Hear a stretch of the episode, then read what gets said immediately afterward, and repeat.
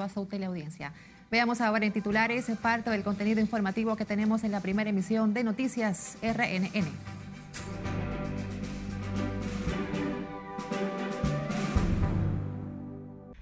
Con primera reunión de la comisión que investigará Cámara de Cuentas, comienza formalmente el inicio de juicio político o destitución total. Partidos Fuerza Nacional Progresista y Quisqueyano Demócrata depositan ante la Junta recurso para reconsiderar reservas por elección para próximos comicios. Yo tenía más mujer y cosas, pero que eso son cosas que le pasa a cualquier ser humano. Apresan en Santiago asesino de expareja de la Canela. Asegura no tenía ningún problema con la madre de sus tres hijos.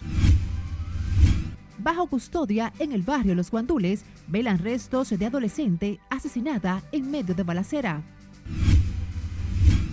Limpia vidrios en Santo Domingo Este también siembran temor a los conductores de la zona por agresiones.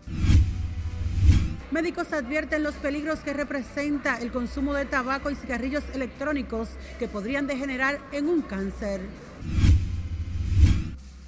Y bajo reclamos por reivindicaciones y mejores condiciones, enfermeras celebran su Día Internacional.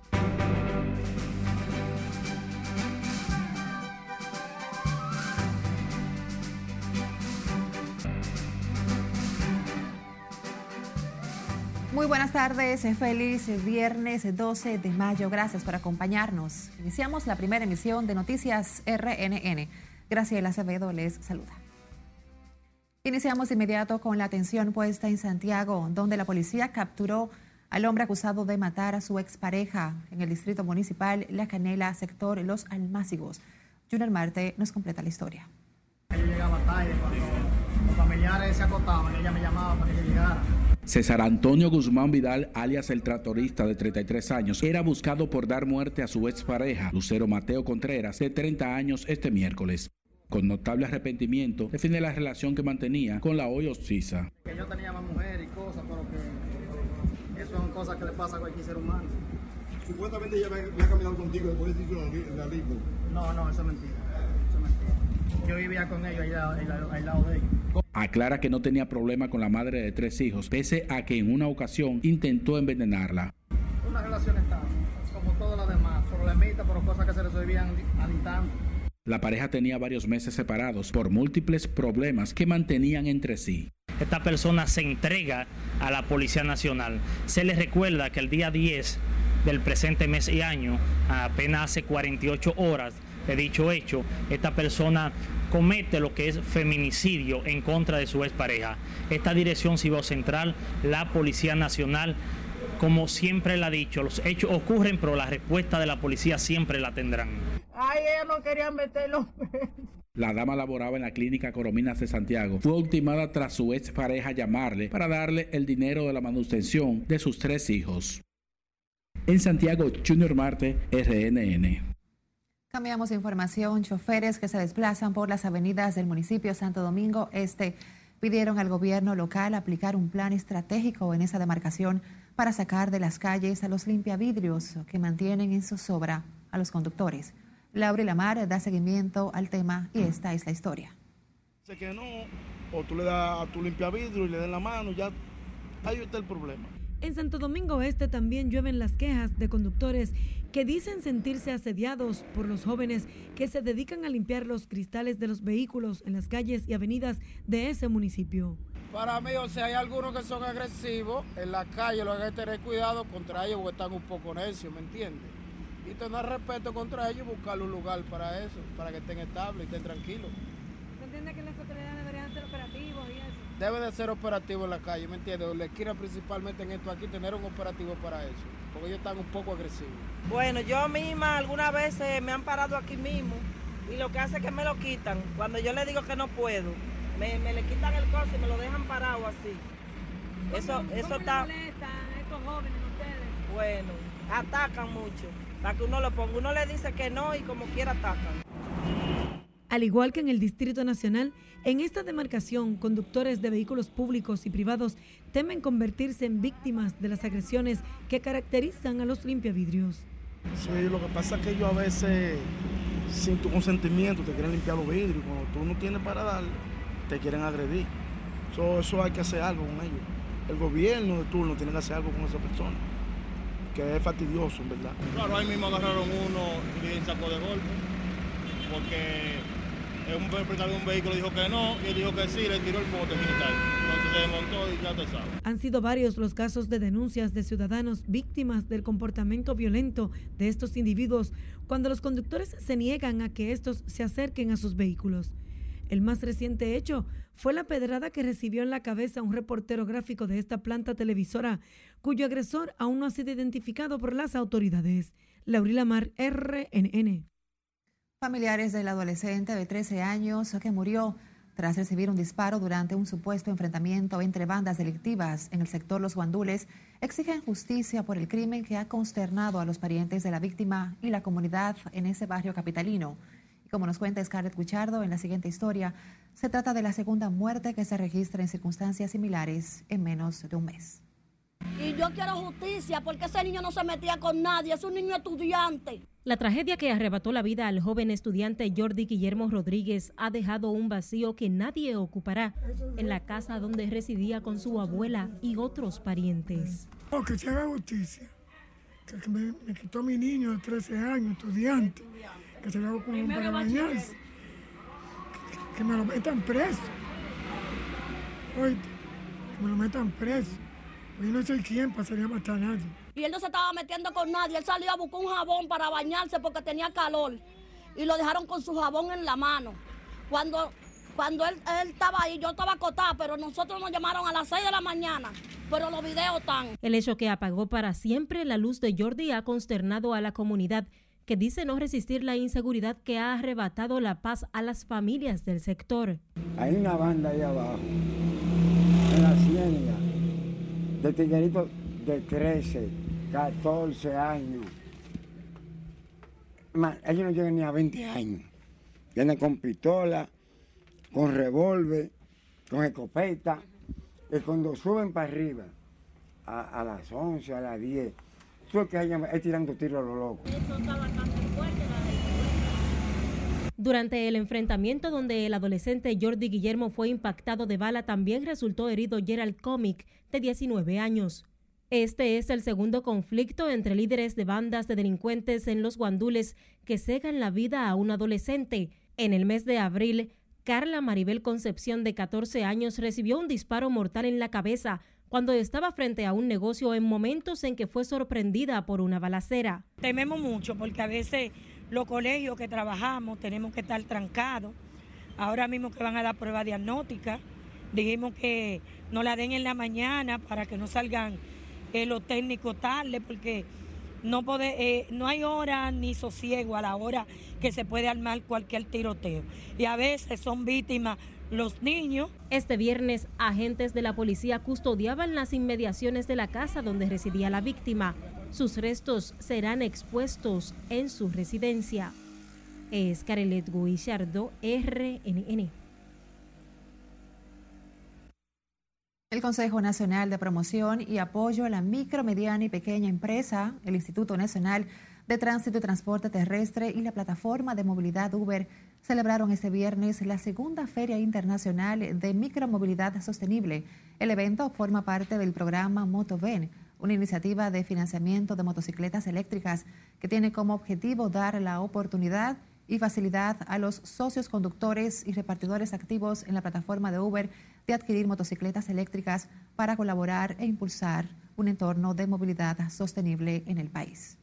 Le vamos a financiar el 80% de los motores a un 1% mensual. Eso significa que la cuota que paga un motorista va a ser igual al consumo de gasolina de los motoristas que están dando servicio y que están haciendo motocón lo que pasa es que sentimos que la población de los motoconchistas, la gente que vive del motor, le falta educación con relación a la importancia de usar los motores eléctricos en lugar de los motores gasolina.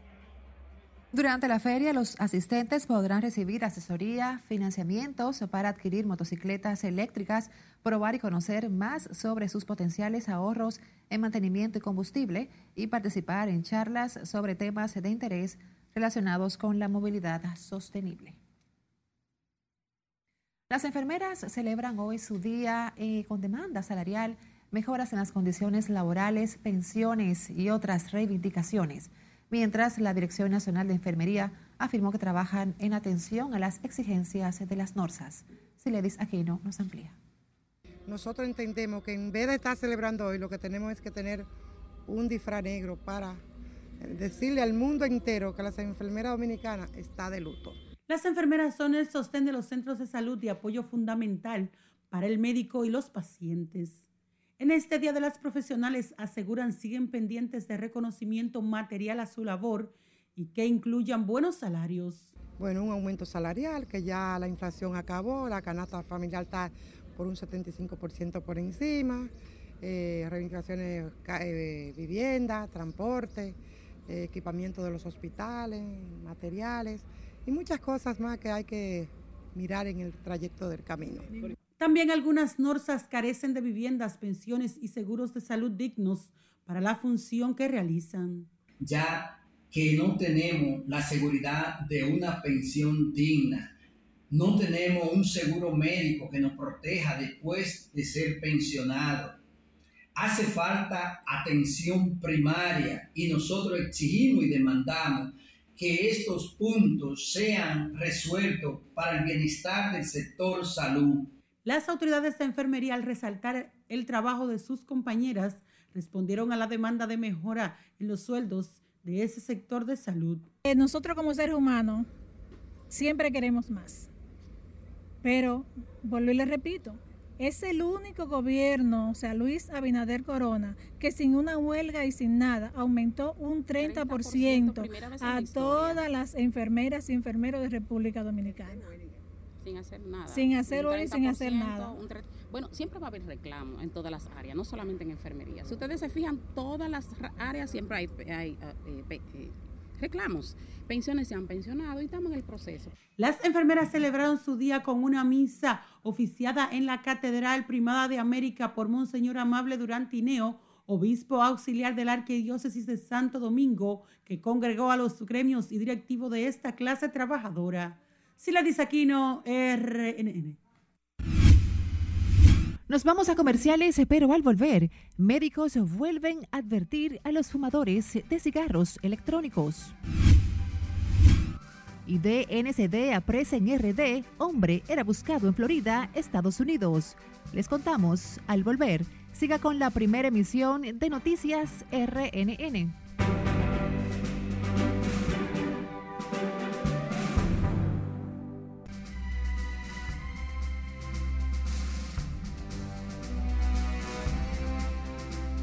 Abrimos panorama internacional con la Agencia de la ONU para los Refugiados. ACNUR y la Organización Internacional para las Migraciones reclamaron este viernes a los estados americanos más colaboración y mejores iniciativas para la acogida de inmigrantes y, solicitudes de asilo a un día de que Estados Unidos pusiera fin al controvertido Título 42. Cesarina Ravelo amplía este y otros temas en las internacionales. Las nuevas medidas consideran no aptos para solicitar asilo a los migrantes que crucen de manera irregular la frontera y que no hayan pedido protección en un tercer país durante su travesía hacia Estados Unidos. A partir de este jueves se vuelve a aplicar el título 8, la norma que históricamente ha regido la migración en Estados Unidos, pero el presidente Joe Biden anunció nuevas medidas que restringirán el acceso a la solicitud de asilo en la frontera con México. La llegada del ciclón Moncha obliga a evacuar unas 15.000 personas que residen en zonas costeras del oeste de Birmania. El fenómeno atmosférico con vientos sostenibles de 160 kilómetros por hora tocará el territorio de este país el domingo, lo que ha forzado que unas 10.000 más se refugien en los monasterios de la región de Ayeyaraweidi al oeste de Rangún y otras 5.000 hayan sido evacuadas de áreas costeras del estado occidental Rakhine, que hace frontera con Bangladesh. Una mediación de la Defensoría del Pueblo de Colombia logró la liberación de 26 militares y dos policías que habían sido retenidos por campesinos en el municipio de El Patía, departamento del Cauca. Los militares y los agentes policiales realizaban una operación para destruir un laboratorio con aproximadamente 4 toneladas de colhidrato de cocaína, pero fue interrumpida por un grupo de 400 personas encapuchadas, precisó el ejército. El presidente estadounidense Joe Biden y su homólogo español Pedro Sánchez se reúnen este viernes en la Casa Blanca. El encuentro entre los dos mandatarios coincide con el primer día de la campaña electoral de las elecciones municipales y regionales que se celebrarán en España el 28 de mayo. Sánchez se encuentra en Washington desde anoche en una nueva etapa de la intensa agenda internacional que está desarrollando en los últimos meses en los preparativos para asumir la presidencia de la Unión Europea el próximo semestre. El Supremo Tribunal Federal de Brasil dejó en libertad provisional al exministro de Justicia, Anderson Torres, uno de los máximos colaboradores de Jair Bolsonaro, investigado por su presunta vinculación con los ataques contra las sedes de los tres poderes en Brasilia el pasado 8 de enero. Torres estaba detenido desde el 14 de enero, pero el juez Alexander Moraes consideró que la justicia puede continuar las pesquisas con el exministro en libertad. El Papa Francisco atribuye la baja tasa de natalidad en Italia a la poca esperanza de vida que tiene la gente de ese país.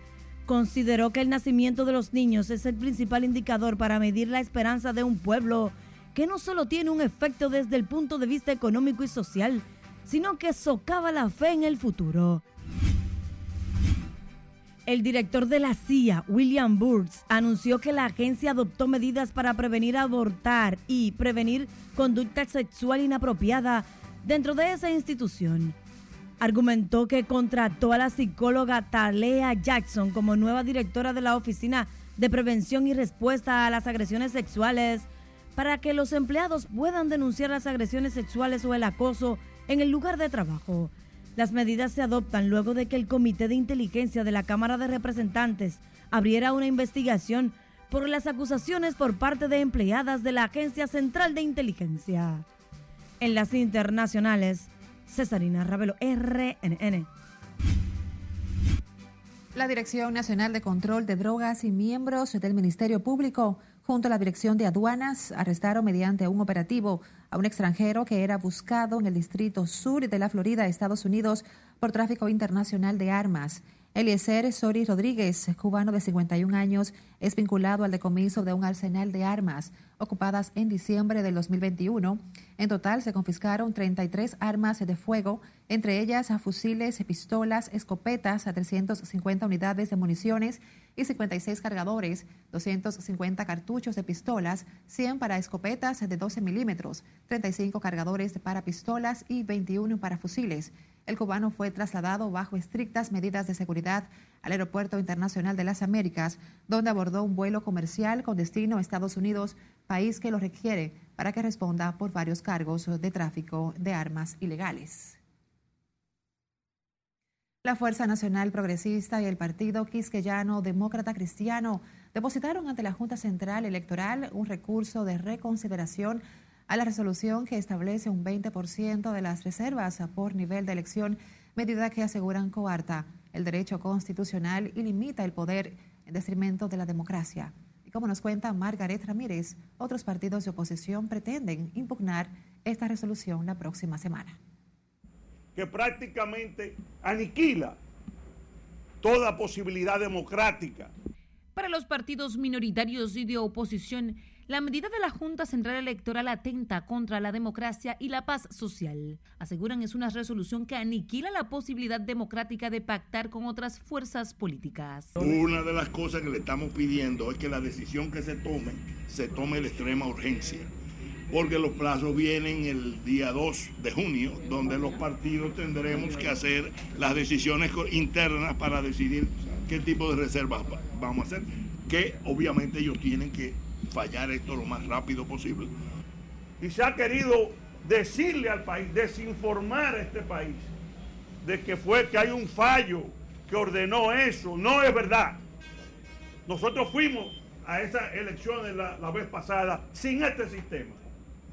Y ese fallo del TCE solo se aplicó en un nivel a los que fueron a una litis Otros partidos de oposición, agrupados en unas 20 organizaciones, también se preparan para impugnar la resolución que minimiza la cantidad de posiciones para reservar. Siquiera de nosotros, las propuestas de ellos establecen en el artículo 136 que la modalidad de alianza permitirá que entre los partidos que se alíen puedan hacer alianza de una, varias o todas las candidaturas de una provincia, en el caso a nivel senatorial y en el caso a nivel de diputados, y de los 158 municipios en el caso de los, eh, de los alcaldes y regidores. O sea, es la propia Junta que lo recomendó y no puede negar a sí mismo ni puede violentar la ley. la Junta tiene aún la oportunidad de reconsiderar su decisión que ha sido ilegal, desapegada a la ley, a la Constitución y a los principios de favorabilidad que, que establece la misma y también al principio de autorregulación que tienen los partidos políticos.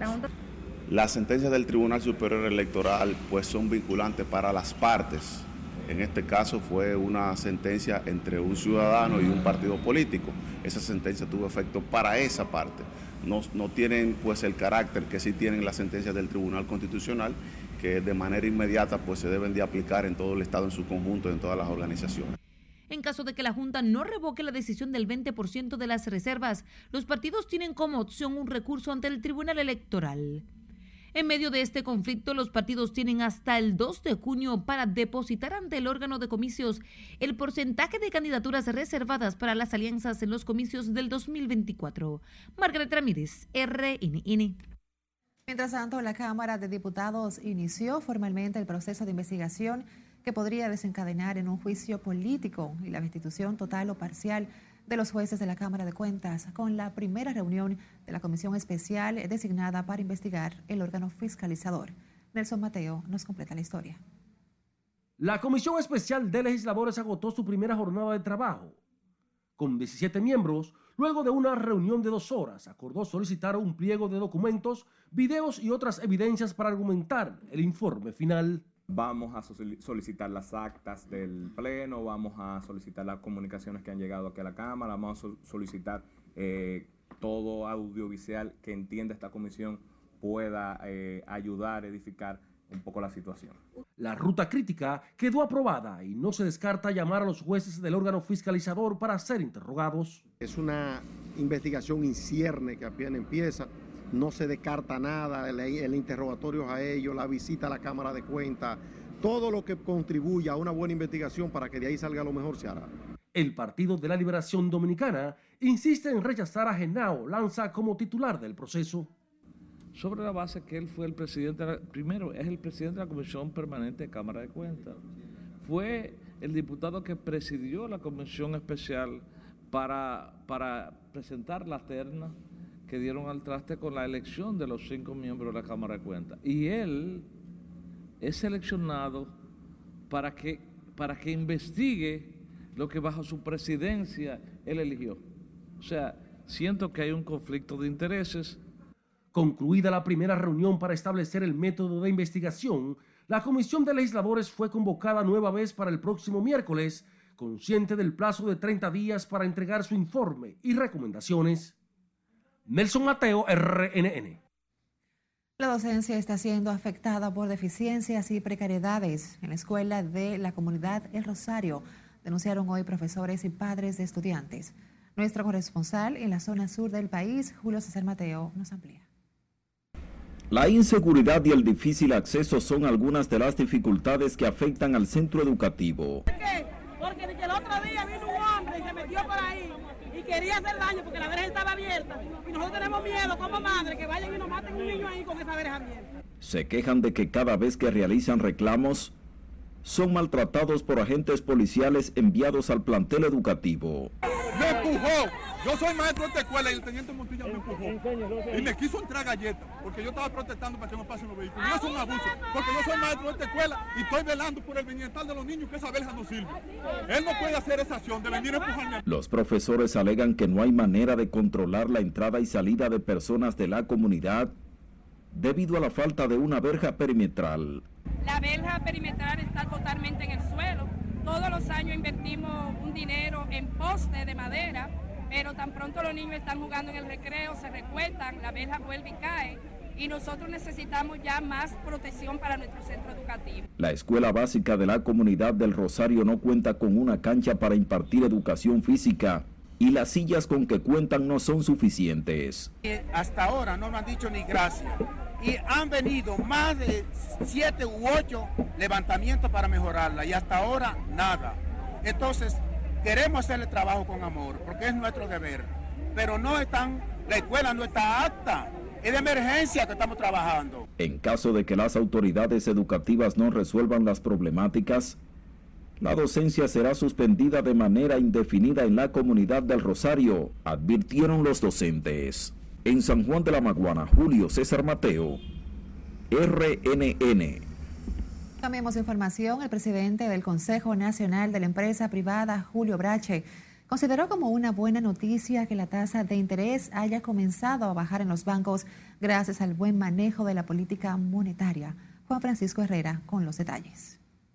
Es un logro de un ejemplo para los demás países que hoy tengamos una inflación por debajo de 5%. Fue en la celebración de los 75 aniversarios de la independencia de Israel que el presidente del CONET destacó el buen ritmo que lleva la economía dominicana.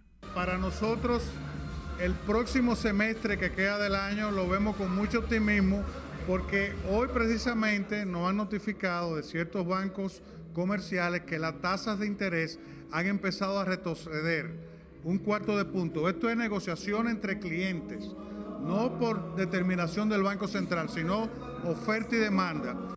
Julio Brache expresó que en la reunión con miembros del Fondo Monetario Internacional se trató además la baja tasa de inflación durante el primer trimestre. Que los empresarios vemos con mucho más optimista, optimismo las inversiones que se realizarían en el segundo semestre del año y creemos firmemente que el crecimiento va a estar alrededor de un 4% tal como está pronosticado. Uno de los grandes logros que conversábamos hoy con el Fondo Monetario Internacional ha sido el control de la inflación de parte del Banco Central y del gobierno dominicano. En este mismo escenario, el embajador de Israel ponderó el intercambio comercial que existe entre su país y la República Dominicana. Estarán aquí empresarios israelíes que vinieron de Israel, que representan compañías israelíes que operan aquí en el país.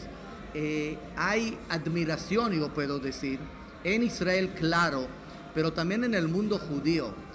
¿A dónde llegó la República Dominicana? A la celebración de los 75 aniversarios de la independencia de Israel, asistieron los presidentes de las cámaras de diputados y del Senado, Alfredo Pacheco y Eduardo Estrella, y otras personalidades. Juan Francisco Herrera, RNN. Volvemos a pausar, pero antes queremos invitarles a que busquen nuestro usuario arroba noticias RNN en Facebook, Twitter, Instagram y YouTube y nos siga. Por igual puede enviarnos sus denuncias a nuestra línea de WhatsApp 849-268-5705.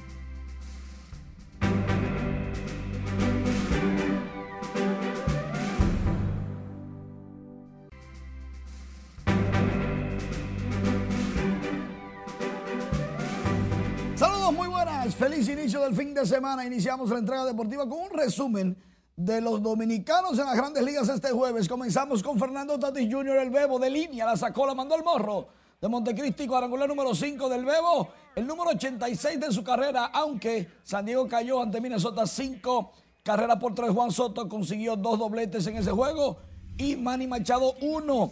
Lamentablemente Wander Franco salió con molestias en el cuello en el partido contra los Yankees de Nueva York. Eso fue en el quinto episodio este jueves, pero bien tratado, dijo el manager que podría jugar este viernes sin ningún tipo de problemas. Eury Pérez, que fue llamado desde AA a las grandes ligas, lanza hoy contra los Rojos de Cincinnati y se convierte en el lanzador más joven en la historia de los Marlins en abrir un partido desde que José Fernández lo hizo, el difunto José Fernández cubano lo hizo hace mucho tiempo. Así que Eury, suertes y éxitos este viernes en la NBA.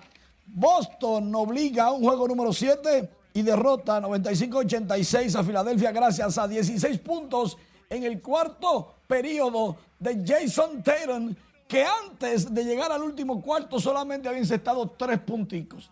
la superestrella de Boston se alzó con todos los palmarés en ese solo cuarto. Increíble.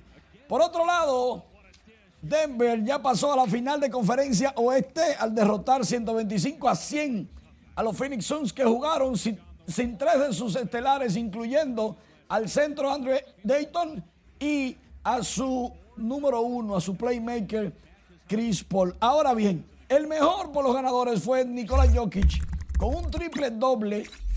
Este señor que mide prácticamente siete pies, hace puntos, pasa la bola, rebota, se roba bola, lo hace de todo. lo hace todo. Y Denver es el primer equipo que avanza. Es un equipo que parece puede ser campeón. Muy completo el jugador. Felicitaciones para él y para todo su equipo. Es casi de mi tamaño, ¿sabes? bueno, gracias Manuel, como siempre. Médicos advierten el peligro de consumo de tabaco y cigarrillos electrónicos que podrían degenerar en un cáncer de pulmón y comprometer la vida y la economía de quienes tienen este hábito nocivo. Nuestra compañera Siledis Aquino profundiza este tema desde el Instituto Nacional del Cáncer. Adelante, Siledis. Buenas tardes para ti. Muchísimas gracias, así es. Miles de personas en el mundo viven con la peligrosa enfermedad del cáncer, siendo el más letal el de pulmón. Cuando uno es joven no se preocupa porque tiene 15, 20 años y empieza el hábito de fumar. Sucede que la exposición prolongada es lo que nos da ese proceso de riesgo de padecer un cáncer de pulmón. En ese sentido, la doctora en ciencias médicas Giselle Saures Martínez del Centro de Inmunología Molecular de Cuba llama la atención especialmente a los jóvenes en el uso de los denominados vapor y tabaco. El cáncer de pulmón si bien no es evitable el 100%, podemos cambiar estilos de vida fundamentales. Y este mensaje va directamente a la población joven, porque la iniciación del hábito de fumar, eh, el del tabaquismo, da lo mismo la hoja de tabaco, un cigarrillo, incluso un cigarrillo electrónico, tiene un riesgo mayor esa persona para padecer un cáncer de pulmón. La prevención es la clave para evitar la mortal enfermedad.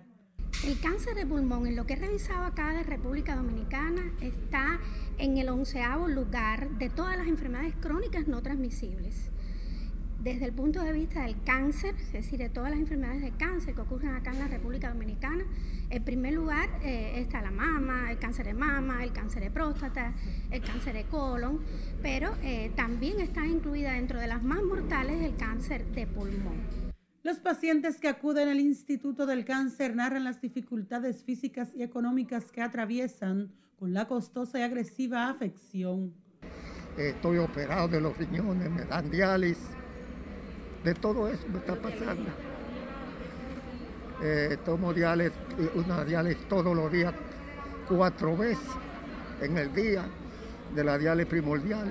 De la peritoneal. Peritoneal, sí. Todo eso tengo que hacerlo todos los días. Y es que necesito ayuda, eso sí. Ah, pero el síntoma de que uno se siente el estómago, digestión dilatada, problemas siempre de estómago, intestinales y así. Hoy en el INCAR presentaron nuevas terapias para tratar el cáncer que ayudan a prolongar la vida del paciente. Las estadísticas del país registran más de 12 mil muertes por cáncer. Acudir a tiempo al médico es lo que podría hacer la diferencia para la detección temprana del cáncer. Por el momento son los detalles que les tengo. Ahora retorno con ustedes al set noticias. Gracias por este informe, Siledis Aquino, desde el Instituto Nacional del Cáncer. Y así nosotros nos despedimos en esta primera emisión de Noticias RNN. Gracias, Acevedo, en nombre del equipo. Les desea feliz resto de la tarde.